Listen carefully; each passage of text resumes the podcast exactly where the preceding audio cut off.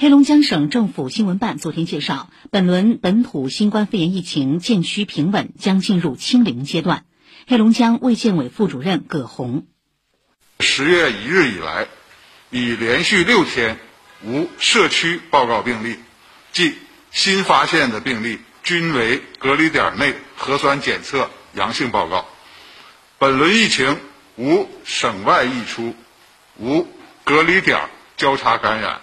无医院感染发生，综合研判，本次疫情已经基本得到有效控制。